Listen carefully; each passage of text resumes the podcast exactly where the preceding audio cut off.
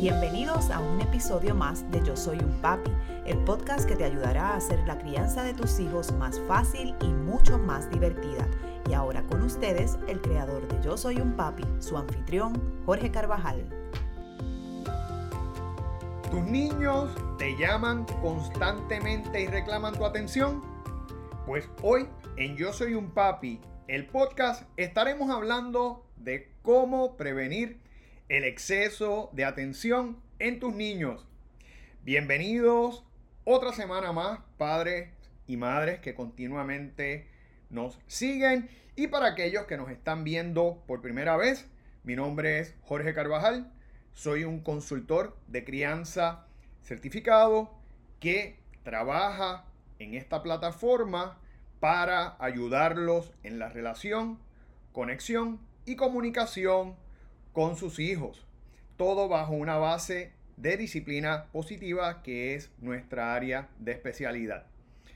Pero antes de pasar al tema, les invito a que se suscriban a nuestro canal de YouTube y cliquen el icono de la campana para que así no se pierda un solo episodio más que les va a ser de gran ayuda y beneficio en la crianza de sus hijos. Y de inmediato pasamos al tema de hoy. Como sabemos, nuestros niños, sobre todo en esas primeras, en esos primeros cinco años, principalmente entre los 3 y 5 años de vida, están en una necesidad constante de buscar nuestra atención, de estar cerca de nosotros, de compartir mucho tiempo con nosotros, incluso hasta la conexión ¿verdad? Física eh, con nosotros. Y es porque los niños están creciendo, están llenos de inquietudes, están adquiriendo nuevos conocimientos y quieren, ¿verdad? De alguna manera esa interacción con nosotros, los padres principalmente, que somos sus figuras de referencia para que podamos explicarle, para que podamos compartir esas experiencias y también veamos, ¿verdad? Cómo ellos están progresando. Eh, yo creo que es natural de todo ser humano el que quiera de alguna manera, es una necesidad, eh, sentirse atendido. Y los niños, pues, de igual manera, lo necesitan porque eso les brinda un grado de confianza, un grado de seguridad. Pero ¿qué pasa cuando esa atención es constante, cuando esa demanda, ¿verdad?, de atención es constante, pues ahí eh, nosotros definitivamente nos podemos afectar un poco porque vamos a tener interrupciones. Eh, aparte de eso, ¿verdad? Eh, estamos constantemente ocupándonos de esa necesidad inmediata que tiene el niño y a veces nos olvidamos hasta de las necesidades que nosotros tenemos eh, para atender a nuestros hijos. Y la realidad es que en ese sentido tenemos que eh, tener un balance. Tenemos que tener un balance para nosotros poder estar bien. Recordemos que antes, para que nuestros niños puedan estar bien, nosotros tenemos que estar bien en primera instancia. Yo hoy les voy a dar una serie de consejos que ustedes pueden hacer para prevenir que nuestros niños tengan esa necesidad constante de atención. Y empiezo por la primera, que es establecer un tiempo exclusivo para nuestros niños durante el día. Significa que dentro de la agenda que tenemos nosotros, tenemos que buscar o debemos buscar un espacio el tiempo lo determina usted, pueden ser 15, pueden ser 20 minutos, puede ser una hora, lo que usted tenga disponible para sentarnos con nuestros niños y poder pasar tiempo con ellos. Si son más de uno, pues lo ideal es que usted también pueda dedicar ese mismo tiempo en exclusiva y aparte a uno o a otro. Pero en la medida en que nosotros le podamos enseñar a nuestros niños que va a haber un tiempo dedicado a ellos, nosotros entonces vamos a poder evitar esas constantes interrupciones porque ya de antemano el niño o la niña sabe que vamos a poder, ¿verdad? Eh, darles toda nuestra atención y una atención de calidad, significa que vamos a escuchar y atender, no que vamos a estar con el celular, no que vamos a estar escribiendo mientras ellos nos hablan, vamos a dedicarle, ¿verdad?, una atención plena, donde vamos a tener nuestra concentración, nuestros oídos, nuestros ojos, atendiéndolos. Y de esa manera ellos empiezan a ver que hay dentro del día una estructura para poder compartir con nosotros y que nosotros podamos dedicarle el tiempo sin necesariamente tener esas, esas interrupciones constantes. Eso no significa que no nos van a interrumpir porque son pequeños y no, ¿verdad? No, no saben, no tienen la noción de la interrupción, pero tenemos que ir enseñándosela. Y vamos entonces pues a buscar esos espacios para evitar que eso pase constantemente. Por otro lado, les aconsejo a que también como parte de su sistema, ¿verdad? Eh, del día a día. Vamos a darle refuerzo positivo a los niños. Muchas veces los niños eh, interrumpen porque necesitan el refuerzo positivo. ¿Cuántas veces no nos pasa, verdad? Que los niños nos dicen, mira papá, mira lo que estoy haciendo. Y a lo mejor está dando una voltereta. Nos pasa, por ejemplo, si estamos en una piscina, mira papá, como, como brinco, ¿verdad? Porque los niños tienen esa necesidad del refuerzo positivo. Y recordemos que nosotros somos las figuras principales, somos las personas con las que ellos están cada día y quieren que nosotros reconozcamos, ¿verdad? Ese, ese trabajo o esa actividad o esa destreza que han aprendido. Eh, así que para nosotros evitar, ¿verdad? Eh, esa constante atención, algo que podemos hacer es de antemano reforzar, sobre todo cuando hay buenas conductas, cuando se siguen las instrucciones, darle ese refuerzo positivo. Muchas veces nos vamos a lo contrario, al refuerzo negativo. Entonces es el regaño, ¿verdad? Te he dicho que no te carames más, que no te subas más a ese mueble. Eh, te he dicho que por favor guardes las cosas cuando las sacas. Este, no hagas esto, no hagas esto otro. ¿Por qué te portas así? Es el regaño, ¿verdad? Estamos reforzando lo negativo.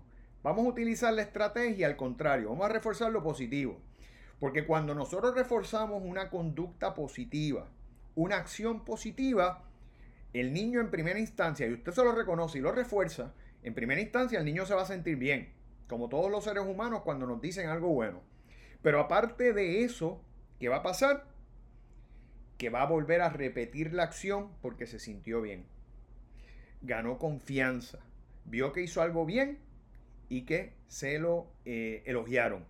Así que vamos a darle ese refuerzo a nuestros niños porque definitivamente va a ayudar a prevenir que esté pidiendo él, él o ella constantemente ese refuerzo positivo.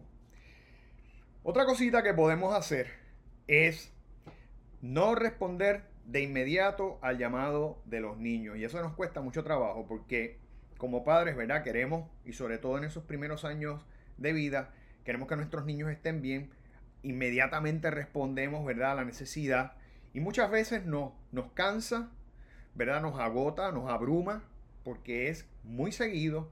Pues mire, no tenemos que responder de inmediato. Vamos también a discernir entre lo que es importante y lo que no. Porque, por ejemplo, si nuestros niños nos están llamando porque está pasando algo, porque se dio un golpe, porque eh, hizo algo, ¿verdad? Que requiere, ¿verdad? Que puede representar un peligro, pues vamos a atenderlo. Pero si son para cosas que pueden esperar, que no tienen mayor trascendencia, vamos a enseñarles a esperar.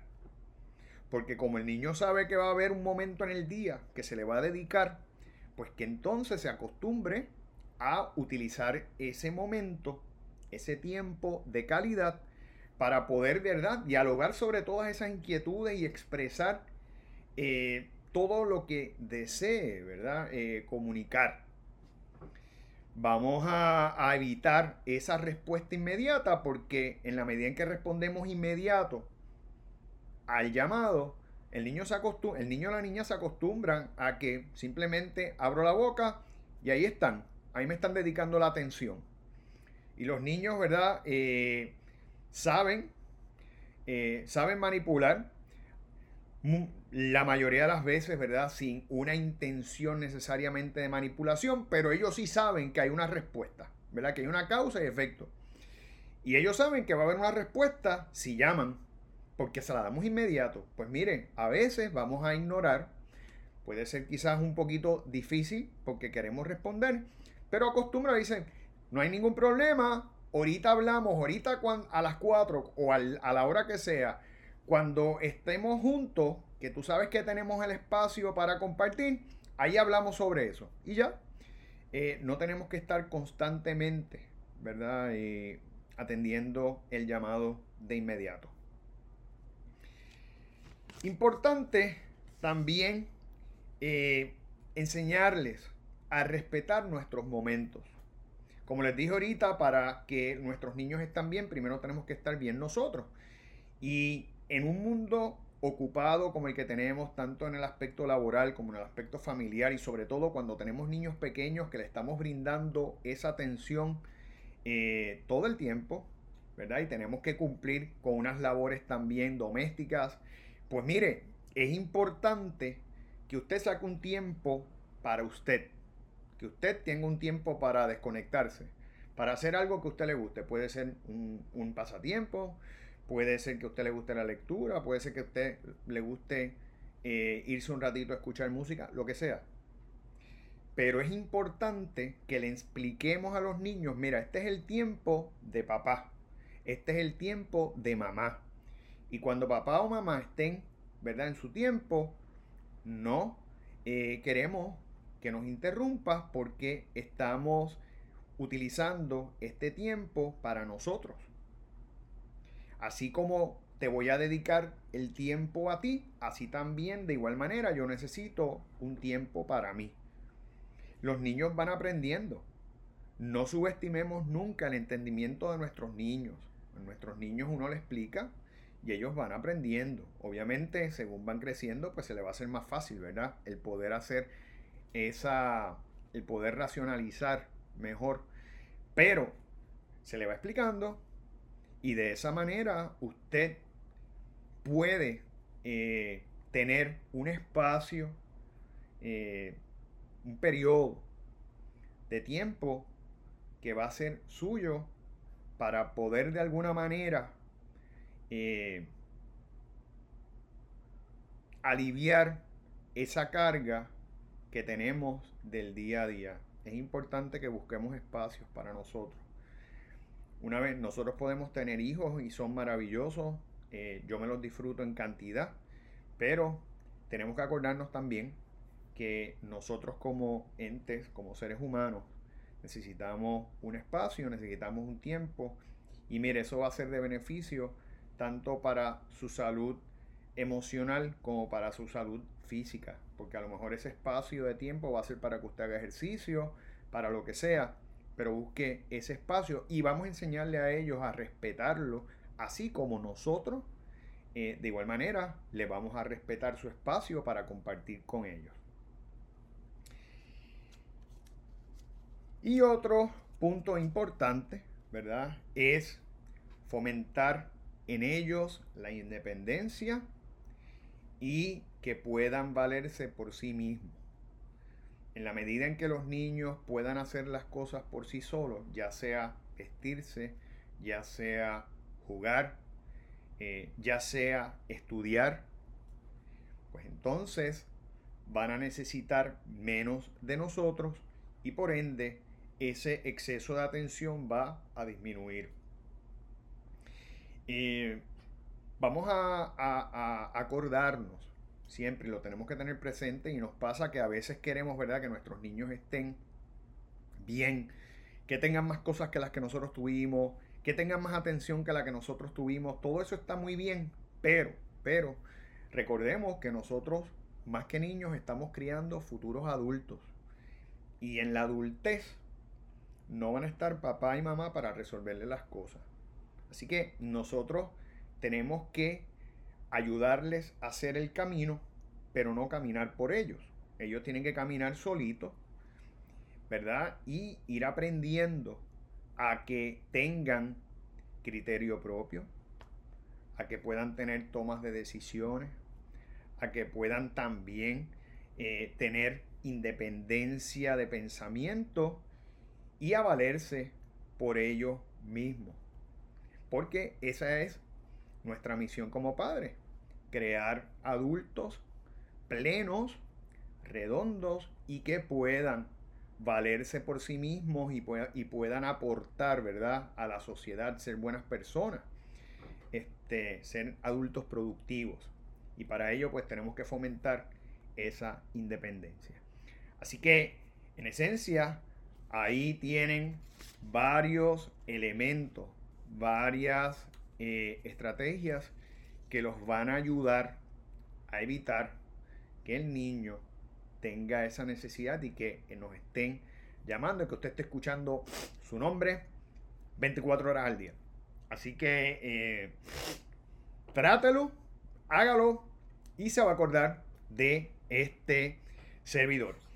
Y si quieren buscar más de este contenido o de, este, o de estos temas, pueden ¿verdad? Suscribirse a nuestro canal de YouTube, oprimir el icono de la campana. De igual manera, si usted es de los que prefiere escuchar eh, este tipo de contenido eh, a través de su celular, ya sea en las horas en que usted está yendo al trabajo, eh, cuando está haciendo ejercicio, pues mire, puede buscar nuestro podcast tanto en Spotify, en iTunes, como en Google como en Google Podcast, bajo Yo Soy un Papi, el podcast donde de igual manera colocamos episodios todas las semanas para darles herramientas a usted, ¿verdad? Eh, tanto como padre como, como, como, como madre. Eh, de igual manera, puede seguir nuestras redes sociales en Instagram o Facebook bajo Yo Soy un Papi PR, donde también eh, colocamos continuamente contenido, información herramientas, consejos que les van a ser de gran beneficio para que, mire, hagamos de nosotros como padres la mejor versión. Así que eh, les invito a que se acerquen a todos nuestros canales de distribución del contenido y espero verlos en la próxima edición de Yo Soy un Papi, el podcast. Hasta la próxima.